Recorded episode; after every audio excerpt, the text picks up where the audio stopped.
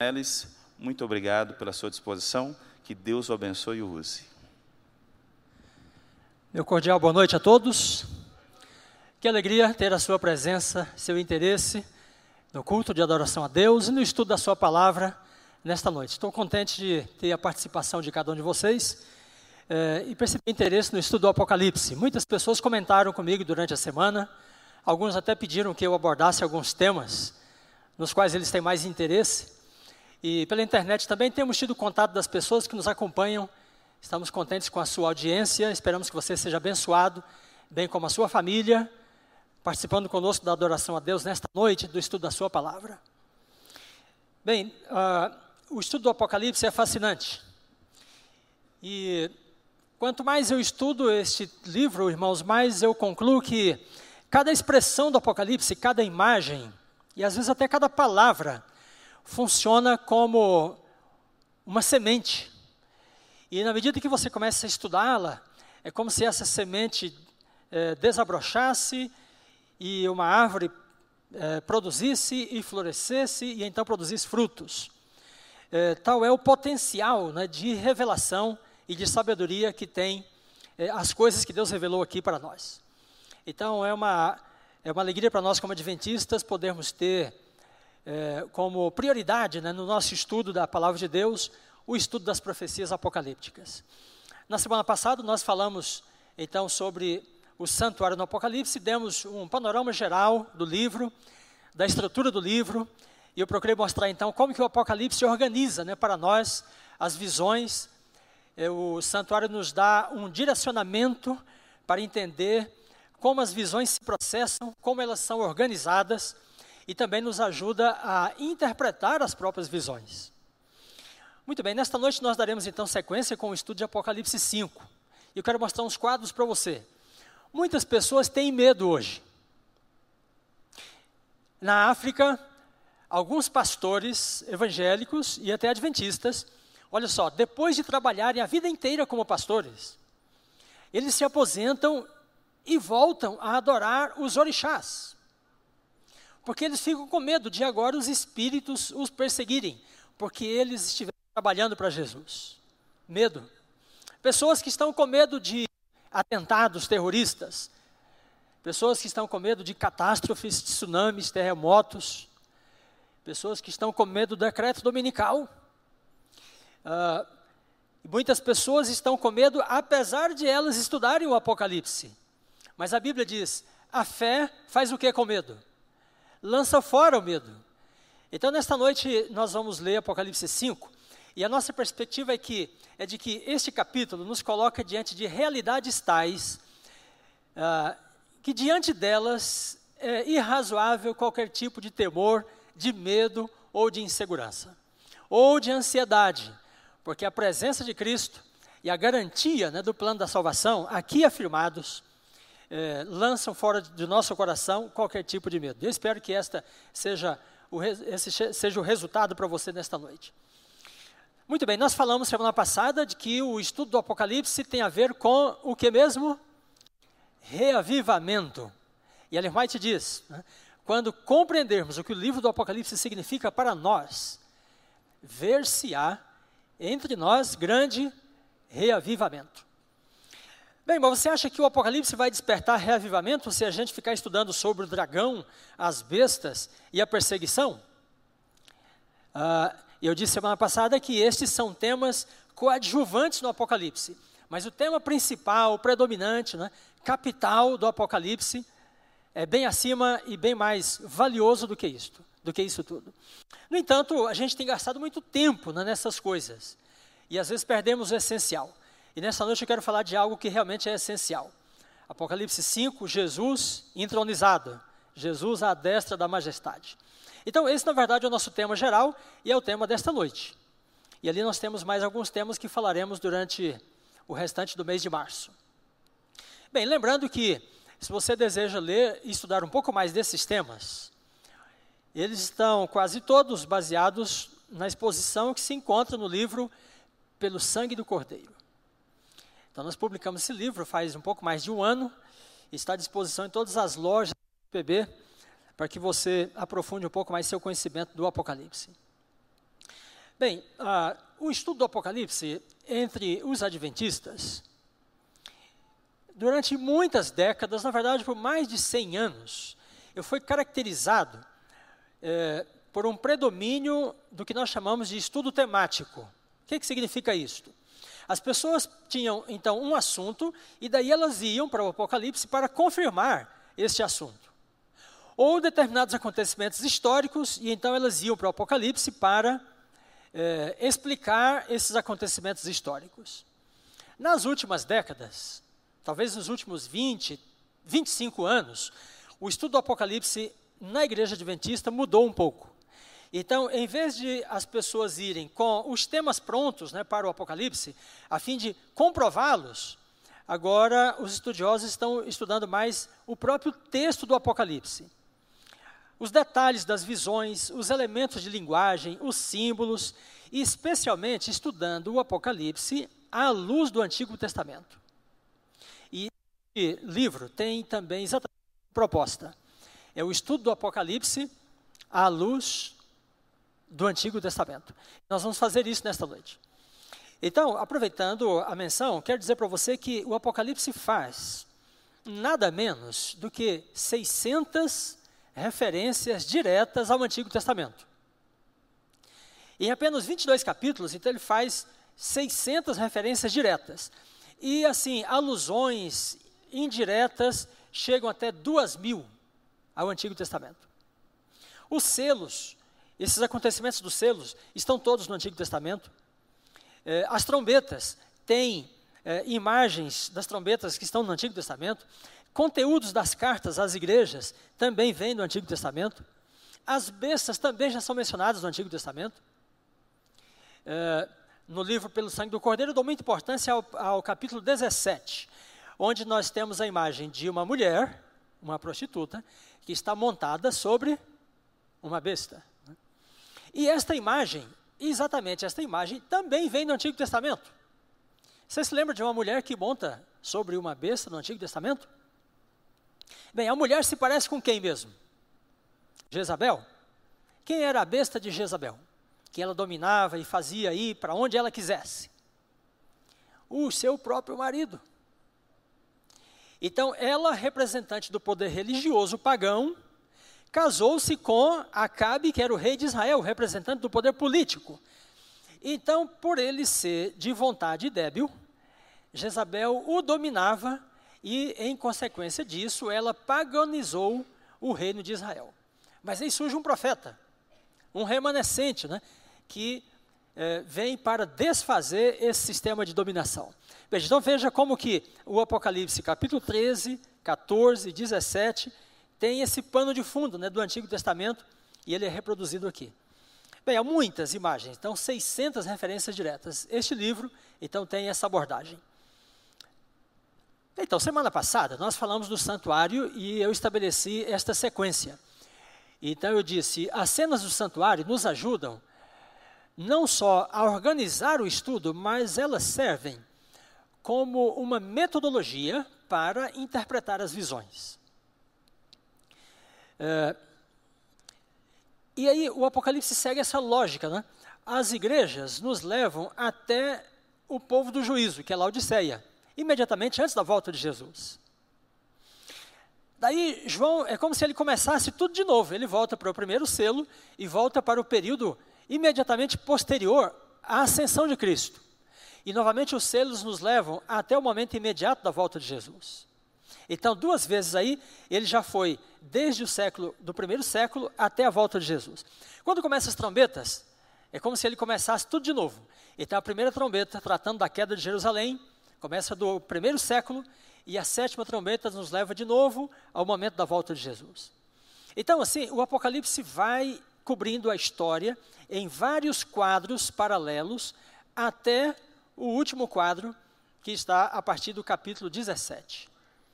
E então eu disse: nós temos aí uh, uma reprodução da semana da criação. E Deus trabalha né, todos, em todos esses quadros como se fosse uma repetição da semana da criação, segunda, terça, quarta, quinta, sexta, e então vem o sábado, e Deus entra no descanso com seu povo. Eis o tabernáculo de Deus com seu povo. Então, essa estrutura nos ajuda muito. Nós falamos deste ambiente, né? e eu disse que ah, o capítulo 4 e 5 são uma visão do trono de Deus. E, portanto, é também uma visão do santuário, porque o trono corresponde a que é, espaço do santuário? Ah, o capítulo 8 nos situa nessa questão. Capítulo 8, verso 3. Então diz assim: o altar de ouro que se acha diante do trono. Então o altar de ouro estava diante da arca.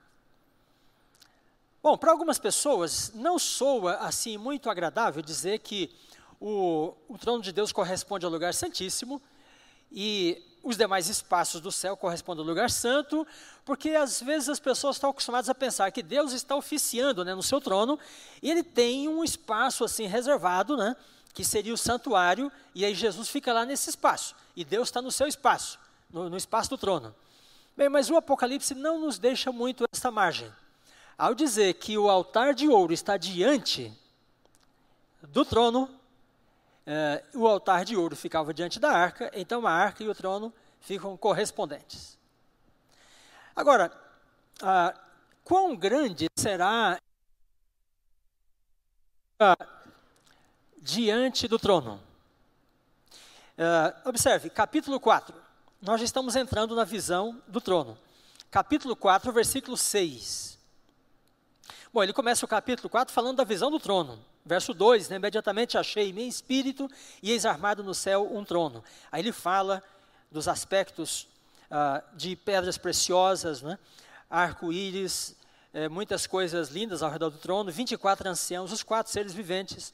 E aí no verso 6 ele fala assim: Há diante do trono um como que mar de vidro. Olha, observe bem essa expressão. Há diante do trono um como que mar de vidro. Mas o que ele diz que antes estava diante do trono? Ele diz que o altar de ouro estava diante do trono. E aí algumas pessoas procuram então pelo mar de vidro. Ele não diz que tem um mar de vidro no céu, mesmo porque o mar é de água e vidro é vidro, né?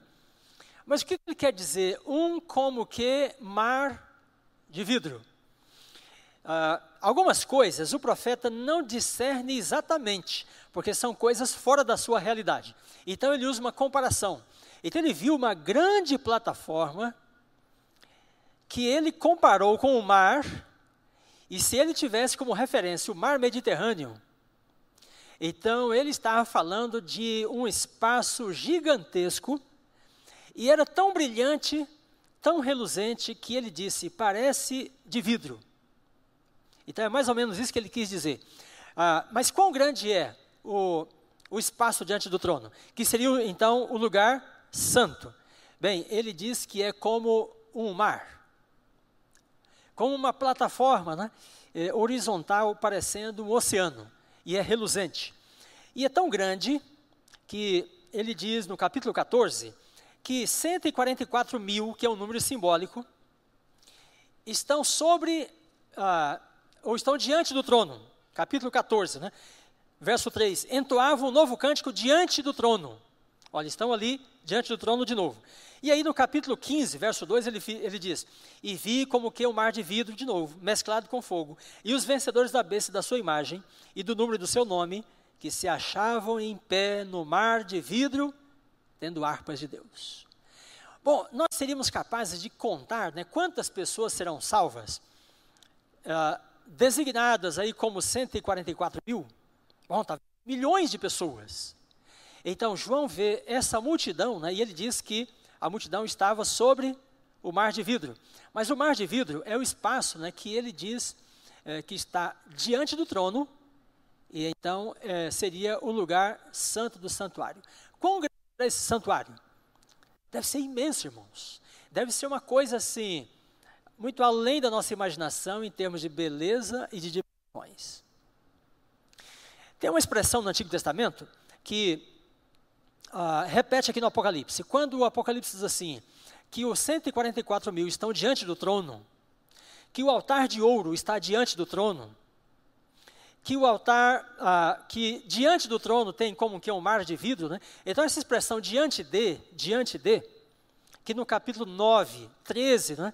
É, muda um pouquinho e diz assim: O sexto anjo tocou a sua trombeta e ouvi procedente dos quatro ângulos do altar de ouro que se encontra na presença de Deus. Então a tradução também poderia ser assim: que se encontra diante de Deus. É a mesma expressão grega traduzida por diante de ou na presença de. Então, no Antigo Testamento, no livro de Jó, então diz assim no capítulo 2, verso 1, né? E num dia em que os filhos de Deus vieram comparecer diante dele, veio também Satanás. Onde é que eles compareceram diante de Deus?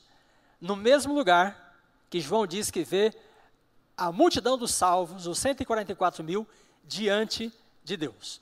Então, no livro de Jó é diante do Senhor, e aqui no Apocalipse é diante do trono, diante de Deus, diante do Senhor. O lugar santo. Um como que mar de vidro. Muito bem, mas esse é apenas um tema é, adjacente à nossa, ao nosso estudo desta noite. Então, você que nos acompanha pela internet, abra agora a sua Bíblia, e você aqui na igreja também, em Apocalipse 5. E nós vamos ler os primeiros versículos deste capítulo para o, a, a introdução do estudo da noite. E ele diz assim: Vi na mão direita daquele que estava sentado no trono um livro escrito por dentro e por fora. Muito bem, então esta é a visão é, para o nosso estudo desta noite. Vi na mão direita daquele que se assenta no trono um livro escrito por dentro e por fora, de todo selado com quantos selos? Sete selos. Quem é que se assenta no trono mesmo? Deus se assenta no trono. E vi também um anjo forte que proclamava em grande voz: Quem é digno de abrir o livro e de lhe desatar os selos. Então surge um desafio, né? Ele vê o livro, a atenção dele é chamada para o livro, e o livro está selado, com sete selos. E então vem uma voz que desafia, né? Quem é digno de abrir o livro e de desatar os selos? Aí o verso 3 diz: Ora, nem no céu, nem sobre a terra, nem debaixo da terra, ninguém podia abrir o livro, nem mesmo olhar para ele. Olha, agora vamos entender um detalhe aqui. Eu vou fazer uma, uma pequena observação sobre a tradução. Quando diz assim, vi na mão direita, na verdade, na palavra mão não está aqui no texto grego. Simplesmente João diz assim: vi à direita daquele que está no trono. Porque se depois ele diz que não havia ninguém, nem no céu, nem na terra, nem embaixo da terra, que pudesse sequer olhar para o livro, né? então como é que o livro estaria na mão de Deus? Porque se ele diz que ninguém podia olhar, ele está incluindo aí os anjos, os querubins, os serafins. Deus, o Espírito Santo e Deus, o Pai também, não podem desatar o livro. Não podem tomar o livro e desatar os selos. E qual a reação dele? E eu chorava muito porque ninguém foi achado digno de abrir o livro, nem mesmo de olhar para ele. Então, em todo o cenário que ele tinha acabado de descrever no capítulo 4, anjos, querubins, serafins, os 24 anciãos, o que se assenta no trono, os sete espíritos de Deus, ninguém podia pegar o livro e desatar os selos. E aí, em decorrência disso, então João começa a prantear. Irmãs, dizem que os homens não choram facilmente, né? Só alguns escondidos em casa, né? Quando as coisas estão muito más. Aqui o profeta entra na visão e participa dela. O fato de ele chorar significa que ele entende o que está em jogo. E o fato de não haver uma solução para o problema eh, que é colocado o leva a um choro incontido. Sim, João está chorando porque ele percebe que alguma coisa uh, é impossível de se desdobrar. Alguma coisa está interrompida e não há solução. Muito bem, então nós precisamos de entender né, eh, aqui o livro, essa questão de estar à direita do trono, eh, e o fato de não haver ninguém que possa abrir, e o fato do choro do profeta. Muitas pessoas têm estudado Apocalipse 5 e têm relacionado isso com Daniel 7. Então, acreditam que aqui se trata do juízo investigativo. Mas naquela estrutura que nós vimos do Apocalipse, não tem qualquer margem para enxergar o juízo investigativo aqui no capítulo 5. Nós precisamos realmente de descobrir, né, pelo contexto bíblico, o que significa esta visão. Você se lembra de algum contexto no Antigo Testamento em que um trono, um rei, um livro entram na descrição? Existem alguns eventos no Antigo Testamento em que esses elementos estão presentes. E eles nos ajudam a entender. Uh, então, vamos nos lembrar de alguns deles. Mas antes de ler, deixa eu mencionar uh, um texto uh, especial. Em Deuteronômio, capítulo 17, versículo 18, não está ali na tela?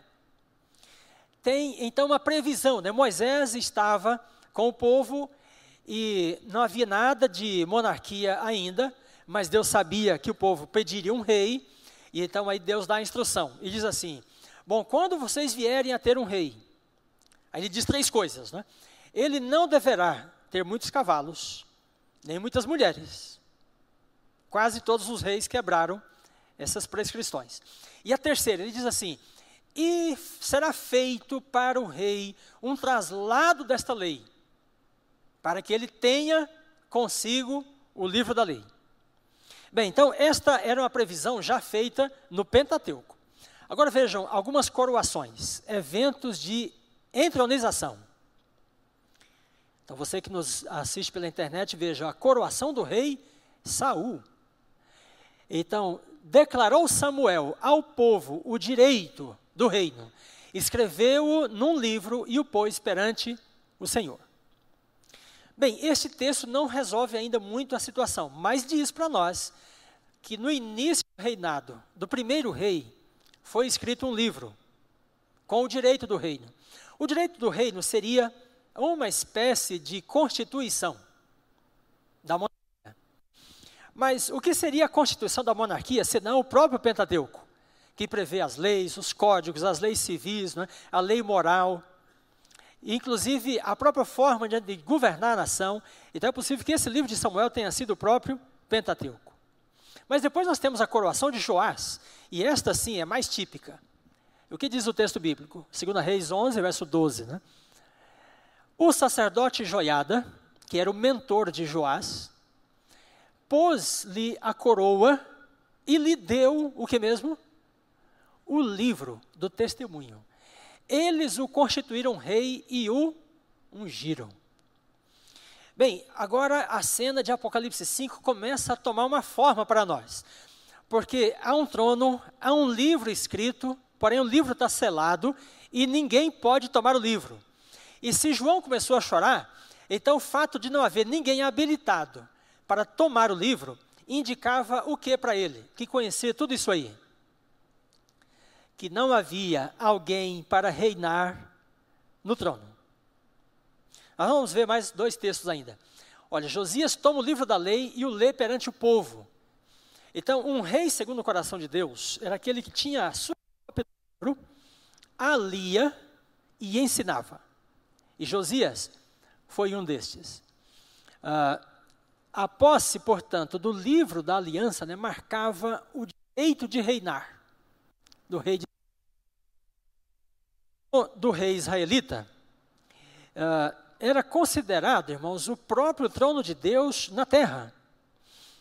E por isto o rei de Israel né, era considerado um corregente com Deus. Sim, um corregente com Deus. E ele eh, permaneceria nessa qualificação né, como um corregente com Deus, eh, na medida em que ele governasse com base no livro que lhe era dado, o livro do Pentateuco, ou a Torá, o testemunho, o livro da lei. Agora, o que significar, o que, o que resultaria, né, se o rei viesse a ser infiel? Ah, qual seria a consequência de o rei ser infiel? Ah, consta na tradição judaica de que para os rabinos ah, uma vez que os reis foram infiéis e não liam o livro da lei e nem o obedeciam, isto implicava que o livro da lei passaria a estar selado. E só quando alguém digno né, surgisse, esse livro seria tomado de volta e então aberto para ser lido. E para esses rabinos, olha só, ah, no reinado de Acás, que foi um neto de Manassés, o livro da lei teria sido selado, porque este rei fez as piores coisas em Jerusalém, seguindo os passos de Manassés, que profanou até mesmo o santuário, e ele, o rei Acás, fez cessar o ministério do, do, do santuário. Mandou parar com o sistema de sacrifícios. Então, para o, os rabinos judeus, né, é, o reinado de Acás foi o momento em que a monarquia de, de Judá caiu inteiramente e para eles, o livro, então, da aliança, ou o livro da lei, estava agora fechado, cerrado. Se o rei não o lia e não o ensinava, então ele deixava de ser corregente com Deus e, portanto, o trono de Judá já não era mais o trono de Deus na terra. Bem, então essas são algumas questões do contexto bíblico, bíblico que nós precisamos de entender né, para saber por que João chora convulsivamente quando ele não vê ninguém que pode abrir o livro da lei, ou o livro né, que está selado com sete selos. Bem, avançando um pouco mais na Bíblia, nós encontramos um livro selado, em Jeremias, capítulo 32. Então, a, a história é mais ou menos assim: Deus manda que o profeta compre uma propriedade, é, faça a escritura, mas ele é ordenado a selar a escritura e guardá-la. E aí então diz: depois de algum tempo, essa escritura será retomada né, e a terra será possuída novamente pelo povo a quem de direito, o povo de Judá. Então, no contexto de Jeremias 32, veja algumas coisas importantes ali. É, o contexto é do cerco por parte de Babilônia a Judá, final do, do, do oitavo século. A quebra da aliança, ou com a quebra da aliança, a terra é dada a Nabucodonosor. Então, lembrem comigo alguns detalhes importantes da história de Israel.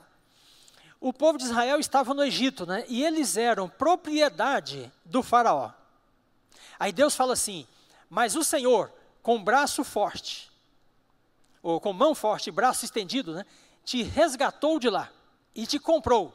E aí então Deus resgata o povo e diz: Agora vocês são meus. Êxodo 19, né? Vós sois para mim nação santa, povo de propriedade peculiar. Então aí o povo de Israel deixa de ser posse do faraó e passa a ser propriedade de Deus. E aí Deus então leva para a terra de Canaã e fala: Esta terra vos dei por herança. Então agora eles eram um povo livre, proprietário da terra prometida. Mas o que acontece quando Nabucodonosor cerca Jerusalém? A terra de Canaã é dada por Deus a Nabucodonosor. E o que acontece com o povo? também é entregue. E eles deixam de ser propriedade de Deus e passam a ser agora propriedade de Nabucodonosor. Então, neste contexto, Deus fala assim: a aliança será restaurada com a retomada da terra. Jeremias 32, versículo 37. Ah, e aí ele repete: Eles serão meu povo e eu serei o Deus deles. E aí então seria a retomada né, da aliança feita no Sinai. Vós sois minha propriedade peculiar. Bem, e o herdeiro né, de Davi, um herdeiro de Davi, iria sentar-se no trono de Davi, que ficou vazio né, após a destruição de Jerusalém. Então, todo esse contexto bíblico está por trás, irmãos, de Apocalipse 5. Então, agora nós já podemos entender melhor por que, que João chora convulsivamente. Porque se não havia um herdeiro de Davi capaz de assentar-se no trono e de tomar o livro né, para governar, então isso significava para ele, né, João, o profeta, que o povo de Deus ainda estava na condição de propriedade de Nabucodonosor, ou do dragão, né, que era quem estava por trás de Nabucodonosor. Então, ou seja, o povo de Deus não está comprado ainda, não está redimido, não existe governo de Deus sobre eles, portanto, não há também salvação. Bem, então, o choro de João é, tem todo esse significado por trás dele. E eu, ah, pessoalmente, acredito que João sabia, irmãos, exatamente o que estava sendo mostrado para ele, porque essas coisas todas que eu falei aqui do Antigo Testamento, estavam na memória dele. Eles liam né, e reliam esses textos, era parte da história deles. Né? E eu chorava muito, porque ninguém podia abrir o livro. Muito bem, então, ah, esse momento dramático da visão, eh, porém, no capítulo 5, né, tem a sua ruptura. E vem com uma adversativa, né? Todavia. Então, todavia, interrompe o choro, interrompe a frustração, o pesadelo do profeta. Então diz: Todavia, um dos anciãos me disse: Não chores, eis que o leão da tribo de Judá, a raiz de Davi, venceu para abrir o livro e os seus sete selos. Então, um dos anciãos, esses anciãos devem ser seres humanos que ressuscitaram na morte de Jesus, ou na ressurreição dele, e subiram com ele. Então, um deles chega para o profeta e fala: ah, Irmão, não se preocupe, não se desespere, nós sabemos da situação. O leão da tribo de Judá, a raiz de Davi, venceu, e ele é capaz, é digno de abrir o livro né, e de desatar os seus selos. Aí o verso 6: Então vi no meio do trono e dos quatro seres viventes e entre os anciãos, de pé, um cordeiro como tendo sido morto. A apresentação de Jesus aqui, irmãos, é extremamente majestosa, porque ele está exatamente diante de Deus, entre o lugar santo e o santíssimo, ele está no meio dos 24 anciãos e dos seres viventes, ele está no núcleo do santuário. E diz que ele está em pé. Estar em pé no Apocalipse significa estar completamente aprovado, legitimado, autorizado. E então, uh, um cordeiro, como tendo sido morto, e ele tinha sete chifres, completo, pleno poder, bem como sete olhos, plena sabedoria, que são sete Espíritos de Deus enviados por toda a terra. Veio, pois, e tomou o livro da mão direita daquele que estava sentado no trono. Então, novamente, recordando a expressão, é como se dissesse: E tomou o livro que estava à direita daquele que estava sentado no trono. E quando tomou o livro, os quatro seres viventes e os vinte e quatro anciãos prostraram-se diante do cordeiro, tendo cada um deles uma harpa e taças de ouro cheias de incenso, que são as orações dos santos. Bem, então aqui o, a cena se destrava né, se desenrola, se desdobra é, numa direção positiva e otimista, interrompendo né, o choro de João. Um detalhe que eu vou mencionar aqui antes da, do ponto principal, só lembrando a aula da semana passada, da domingo passado, eu disse que o capítulo 4 e 5 correspondem à inauguração do santuário, bem como à entronização de Cristo. E aqui está o sinal para nós, né? Os 24 anciãos vêm e eles têm harpa, é o objeto dos salvos no céu, e eles têm também uma segunda, um segundo objeto. O que, que é? Taças, cheias de que mesmo? De incenso. E este incenso será dado para o sacerdote começar a intercessão. Então, esta, eh, esse trechinho aqui do versículo 8, né, nos coloca diante desse fato de que no capítulo 5 nós temos a inauguração do santuário. Jesus está no centro do santuário e recebe o incenso. Bem, mas esse não é o ponto né, principal para nós nesta noite. Nós queremos saber é, quem é este que pode tomar o livro e qual é a consequência né, desse fato. É, como todos os seres se curvam diante dele em adoração, então Jesus é apresentado aqui como é, o totalmente digno, aquele que está aprovado, aquele que está autorizado e aquele que está investido de autoridade para governar. E então vem um cântico, né? versículo 9: Digno és de tomar o livro e de abrir os selos, porque foste morto, e com teu sangue fizeste o quê? Hã? Eu gostaria de ouvir, em alto e bom som: Com teu sangue compraste para Deus. Veja, irmãos, o choro de João é como se ele tivesse consciente naquela situação de que, não havendo alguém que abrisse o livro, ele e seus irmãos cristãos né, ainda eram propriedade desse mundo, do dragão, das bestas. Né? Mas agora o cântico diz assim: E com teu sangue compraste para Deus os que procedem de toda tribo e língua e povo e nação. Aqui tem uma, uma contrapartida com Pentecostes, porque o Espírito desce, né? E pessoas de todas as nações são compradas para Deus como as primícias, né? Uh, do ministério apostólico. Bem, então esse texto está dizendo para nós, irmãos, que assim como no Êxodo, Deus agora é proprietário do seu povo, porque pelo sangue de Jesus, o Cordeiro da Páscoa, né, estes filhos de Deus foram comprados. E esse é o sentido de Goel, do resgatador, né? As pessoas que deviam, tinham entrado em falência, né? Então elas mesmas se tornavam escravas por causa das dívidas. Mas aí vinha o parente, né? E resgatava o parente que podia pagar a dívida. E Jesus é esse parente nosso, que pode pagar a dívida, né? E ele então compra para Deus os que procedem de toda nação, e tribo, e língua, e povo. Bem, você está vendo que, ah, como eu disse, né, as palavras e os símbolos do Apocalipse são como sementes, né? E elas frutificam. Então, aqui nessas, nessa imagem que aparentemente não diz muito para nós que estamos distantes, né? da realidade da história de Judá e de Israel, quando começamos a estudar a visão à luz do Antigo Testamento, nós compreendemos que há é, uma grande profundidade aqui né, para a nossa compreensão. Olha só, Ellen White fala desse livro. O livro escrito por dentro e por fora, selado com sete selos. E ela entendia todas essas questões também. Olha o que ela diz do livro.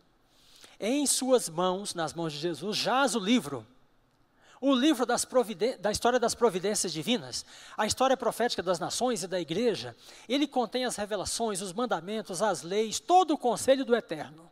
E a história de todos os poderes das nações. E em linguagem simbólica está naquele livro o registro de toda nação, língua e povo, desde o início da história até o seu encerramento. Bem, então ela colocou tudo neste livro. Se o livro está fechado, significa que a história está interrompida. Mas se o livro é aberto, significa que ela caminha para a sua consumação. E então as providências de Deus né, vão se consumar porque o livro está aberto para que a história da salvação seja consumada. Bem, uh, este fato, irmãos, de Jesus assumir o trono né, e tomar o livro, é a grande imagem e é a grande mensagem do Apocalipse. E por tudo que eu fizer aqui nesta noite, eu não vou valorizar esta visão como ela deve ser valorizada. Eu estou plenamente convencido de que quando Ellen White fala que reavivamento né, segue o estudo do Apocalipse, ela está pensando em questões como essa daqui. Porque isso aqui tem que ver com garantia, com certeza, ausência de medo, de ansiedade, de frustração, isso aqui tem que ver com fé absoluta na consumação do plano da salvação. E o Apocalipse está cheio disto. Olha só, capítulo 3, Jesus fala assim para Laodiceia: Aquele que vencer vai sentar-se comigo no meu trono, como eu venci e me sentei com meu Pai no seu trono. Então ele fala da perspectiva de Laodiceia lá da frente e diz que ele venceu e já sentou-se no trono com seu pai. É a visão que está no capítulo 5. Ah, na ascensão, olha só, Pedro pregando no Pentecostes fala assim: Assenta-te à minha direita, citando o Salmo 110, até que eu ponha os teus inimigos por estrado dos teus pés. Quem é que fala essas palavras no Salmo? Deus fala. Deus é o sujeito delas. Então Deus está dizendo para Jesus assim: Assenta-te à minha direita, até quando? até que eu submeta os teus inimigos debaixo dos teus pés. Então é como se Deus estivesse dizendo assim: Você vai sentar-se comigo agora e vai esperar um tempo até que eu é, destrua, elimine e aniquile completamente todos os teus opositores, e então o teu reinado será pleno sobre o universo. Assenta-te à minha direita, até que eu ponha os teus inimigos por estrados dos teus pés. Bem, irmãos, com base nesse estudo, uh, nós podemos afirmar que Olha só. A Apocalipse 5 retrata um evento crucial e decisivo na história do universo. A, a encarnação foi estratégica, foi crucial, a cruz também foi, a ressurreição também foi, mas Jesus sendo entronizado é a legitimação de sua encarnação, seu ministério, sua morte e a confirmação de sua ressurreição. Então, Apocalipse 5 é considerado o Sinai do Apocalipse. É o ponto mais alto. Se você entende bem Apocalipse 5, todo o restante, das, todo o restante do livro ficará compreensível, porque a partir de Apocalipse 5 tudo se torna esclarecido. Jesus está à destra da majestade. E aqui, nós temos o que eu vou chamar então de uma cadeia de eventos, cujo fluxo se torna é, irreversível a partir da entronização de Jesus. Que cadeia é esta? Olha, Jesus se encarnou, se tornou um de nós, mas isso não garantia ainda a salvação. Ele morreu na cruz. Para o mundo evangélico, a morte de Cristo na cruz é o está consumado definitivo de todas as coisas. Mas ele foi sepultado em seguida. E até domingo de manhã ele esteve na sepultura. E aí então ele ressuscitou. Agora, após a ressurreição, então ele ascende ao céu e é entronizado. E foi por isto sabendo que o seu sacrifício foi aceito, né, depois de ele ter subido para o Pai, então ele veio para os discípulos e disse assim: toda autoridade, todo o poder, toda a honra me foram dados. Então, a entronização dele significa a certificação de todo o seu ministério terrestre. Uma vez entronizado, ele pode processar o juízo, intercessão e juízo. Se ele processa o juízo, ele pode vir na, pela segunda vez em glória e majestade. E se ele faz tudo isso, então ele consuma o plano da salvação. Então quero dizer que, nesse momento da entronização, a cadeia de eventos do plano da salvação assume um fluxo irreversível, não há como voltar mais. Se o diabo conseguisse derrubar Jesus né, pela tentação, ele estava encarnado, mas se ele conseguisse vencer Jesus, né, o plano da salvação estava interrompido. Se ele conseguisse fazer Jesus descer da cruz, o plano da salvação estava interrompido. Se ele conseguisse levar Jesus a pecar, né, o plano da salvação estava interrompido. Se ele conseguisse reter Jesus na morte, né, o plano da salvação estava interrompido. Mas uma vez que Jesus ressuscitou, irmãos, e está sentado à destra da majestade, o diabo nada mais pode fazer. Por isso o Apocalipse diz que ele foi expulso do céu. Ele não tem mais entrada, ele não pode mais comparecer é, entre os filhos de Deus que comparecem diante de Deus, porque no lugar dele, diz Satanás, Jesus agora comparece diante de Deus por nós. Ele tem um incensário né, para oferecê-lo com as orações de todos os santos diante do trono. Né? Uma vez que Jesus foi entronizado, o plano da salvação assume então um ritmo e um fluxo irreversível. E eu fiquei pensando, com que eu poderia comparar isto? Que ilustração né, eu poderia trazer para este, eh, este fato? Você já entrou numa montanha russa? Pastor Nilson disse que não. Na montanha russa você entra e ela vai bem devagar subindo, né? E até parece em algum momento que ela não vai conseguir chegar lá em cima. E enquanto você está subindo, você está animado.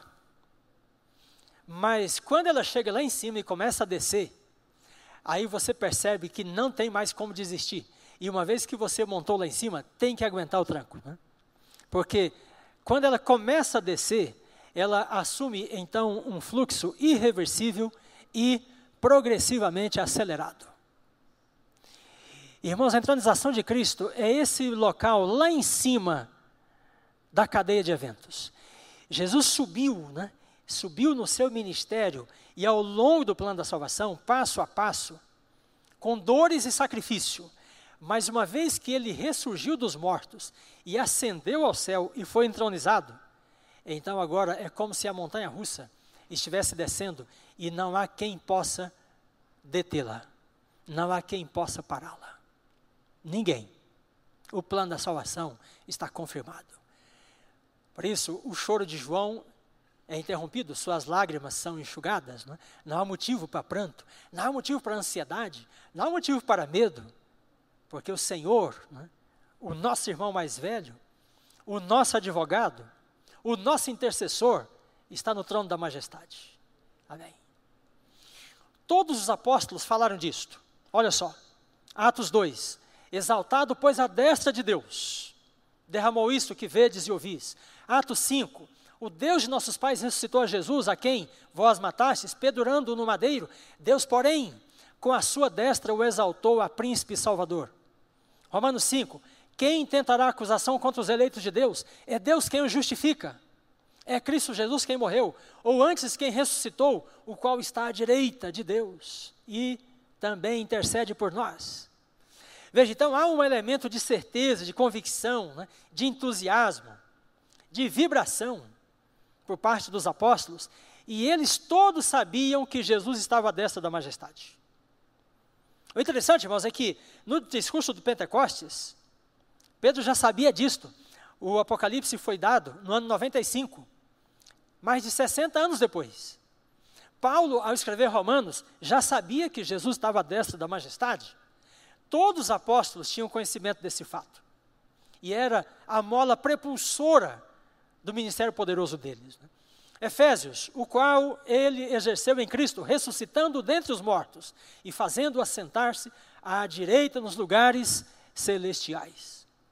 Estevão vê Jesus à destra da majestade em pé, como se o estivesse é, dando apoio né, diante do momento trágico sua, do seu apedrejamento.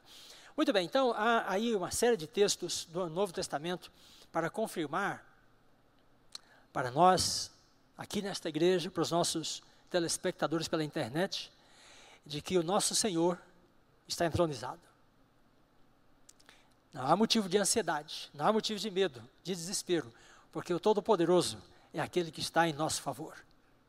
Por isso, irmãos, o Apocalipse está cheio de vencedores. Olha só, o vencedor não vai sofrer a segunda morte. O vencedor tem um novo nome, tem autoridade sobre as nações, é vestido de vestiduras brancas. O vencedor é coluna no santuário do meu Deus. Né? O vencedor será corregente com ele no trono. Apocalipse 12, 11 diz que o remanescente vence o dragão. Por causa de quê? Do sangue do cordeiro. O cordeiro que está no trono da majestade. O vencedor será recebido no mar de vidro, diante de Deus. Os eleitos e fiéis vencem com Cristo e o vencedor herda o novo céu e a nova terra. Queridos irmãos, o Apocalipse está cheio de certeza, cheio de convicção, cheio de confiança. E o fator determinante dessa convicção e dessa confiança é que o nosso Deus, o Todo-Poderoso, né, está no trono da majestade para interceder por nós. E Ele garante né, a nossa redenção. Bem, eu estou para finalizar. Ellen White viu todas essas coisas ela teve as visões que João teve. E ela viu a entronização de Cristo. E fala detalhes desta cerimônia. Era uma grande festa no céu. Eu até queria ler com o tempo todo o texto dela, mas você pode lê-lo depois no desejado, eu vou dar a página. Então ela diz: Todo o céu estava esperando para saudar o Salvador à sua chegada às cortes celestiais. Ao ascender, abriu ele o caminho e a multidão de cativos, libertos à sua ressurreição, o seguiu a hoste celestial com brados de alegria e aclamações de louvor. E cântico celestial tomava parte na jubilosa comitiva. E ao aproximar-se da cidade de Deus, cantam como em desafio os anjos que compõem o secto. Levantai, ó portas, as vossas cabeças, levantai-vos, ó entradas eternas, e entrará o Rei da Glória. Veja, então, quando Jesus estava subindo, né, com ele ia uma multidão de salvos, que ressuscitaram com ele e subiram. Mas um, uma grande hoste de anjos esperava por Jesus no meio do caminho. E então essa hoste se juntou a Jesus e a esses salvos e subiu com eles para a cidade de Deus. Então, chegando perto da cidade de Deus, né, esses anjos cantavam: Levantai-vos, ó portas eternas, e entrará o Rei da Glória. Jubilosamente respondem as sentinelas: lá na cidade de Deus. Né? Quem é este Rei da Glória? Isso dizem elas, não porque não saibam quem ele é, mas porque querem ouvir a resposta do exaltado louvor. O Senhor forte e poderoso, o Senhor poderoso na guerra. Irmãos, vejam como que os anjos apresentam Jesus para as sentinelas. Né? Jesus é o forte e poderoso, poderoso na guerra. E ele já sobe né, com as primícias do seu sacrifício. Ele é capaz de comprar e libertar e resgatar os seres humanos do pecado. Bem, ela prossegue. Então se abrem de par em par as portas da cidade de Deus, e a angélica multidão entra por elas, enquanto a música prorrompe em arrebatadora melodia. Aí veja, agora ele descreve a mesma visão que João descreve em Apocalipse 4 e 5. Ali está o trono, e ao seu redor o arco-íris da promessa. Ali estão querubins e serafins, os seres viventes, os comandantes das hostes celestiais, os filhos de Deus, os representantes dos mundos não caídos, acham-se congregados. Irmãos, eu imagino isto aí como a maior cerimônia já realizada no céu. Então Deus mandou chamar os representantes dos mundos caídos, de todos os mundos, e eles vieram e se hospedaram na Jerusalém Celestial. E todos ensaiaram né, para esta cerimônia, para receber Jesus na sua ascensão. Então, anjos, querubins, serafins, os governadores e principados do universo, todos estavam lá ansiosos para ver Jesus voltar da terra, depois de 31 anos, depois de 33 anos. O conselho celestial, perante o qual Lúcifer acusara a Deus e a seu filho, os representantes dos reinos imaculados, sobre os quais Satanás pensara estabelecer seu domínio, todos estão ali para dar as boas-vindas ao Redentor estão ansiosos por celebrar seu triunfo e glorificar o seu rei. Com inexprimível alegria, governadores, principados e potestades reconhecem a supremacia do príncipe da vida. E a hoste dos anjos prostra-se perante ele, ao passo que enche todas as cortes celestiais a alegre aclamação. Digno é o cordeiro que foi morto de receber o poder e riquezas e sabedoria e força e honra e glória e ações de graças. E veja que ela menciona as mesmas palavras de Apocalipse 5, porque ela está vendo a mesma cena e a mesma cerimônia que João, o profeta, viu. A ascensão de Cristo ao céu foi para os seus seguidores um sinal de que estavam para receber a bênção prometida.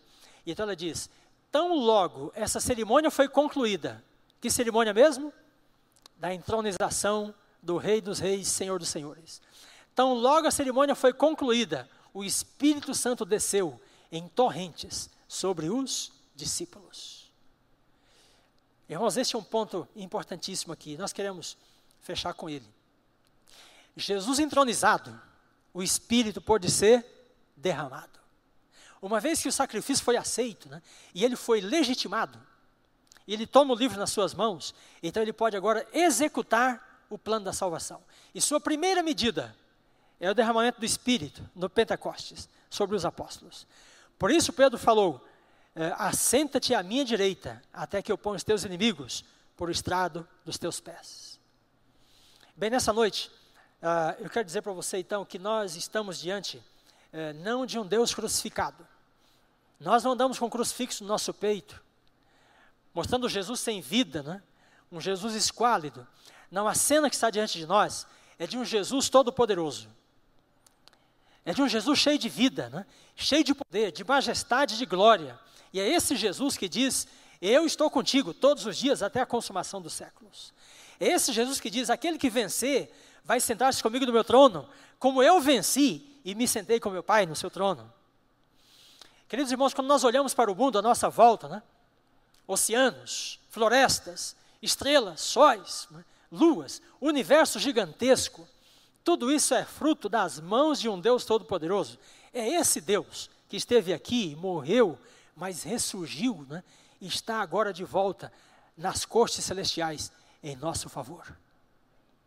Não há motivo mais para ansiedade, para tremor, para pânico, para medo, para frustração. Não há motivo para o pranto, porque nosso Deus, o Todo-Poderoso, está no trono da majestade. E dali, em breve, ele retornará na sua glória e com os nossos olhos nós o veremos. Amém.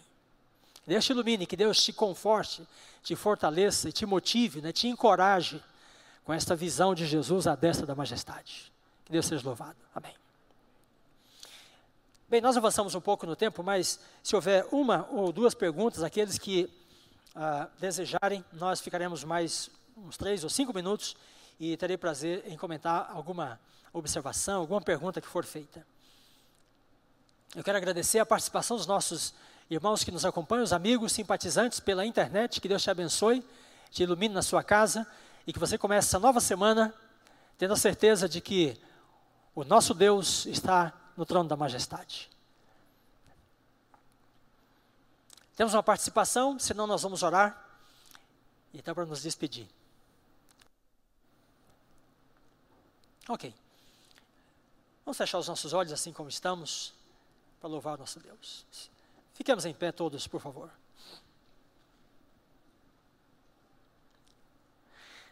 Nosso bom Deus e Pai, nós erguemos nossas vozes, ó Deus, em louvor e adoração ao Senhor nesta noite, com o nosso coração cheio de alegria. Senhor, louvado seja o teu nome, porque Jesus Cristo, que se encarnou, se tornou um de nós, é o Todo-Poderoso, poderoso na guerra, vitorioso nas batalhas. Nosso Deus, nós te louvamos por esta visão da entronização de Cristo, que nos enche de certeza, de convicção, de que o plano da salvação vai em breve ser consumado. E que esse plano, ó Pai, seja consumado em nossa vida individualmente. Abençoa, ilumina esta igreja, para que no poder do Espírito, assim como os apóstolos, nós possamos exaltar o Jesus glorificado, o Jesus ressurreto, pregá-lo diante do mundo, preparando o mundo para a sua segunda vinda. Abençoa-nos, consagra-nos como igreja, como famílias e como pessoas, para que cresçamos nessa graça e para que nós possamos, no poder do Espírito, anunciar para o mundo de que a salvação plena é em Jesus Cristo, no seu sangue derramado por nós na cruz do Calvário. Continua conosco, Pai, e dá-nos uma boa semana na tua companhia. Em nome de Jesus, nosso Salvador, te pedimos. Amém.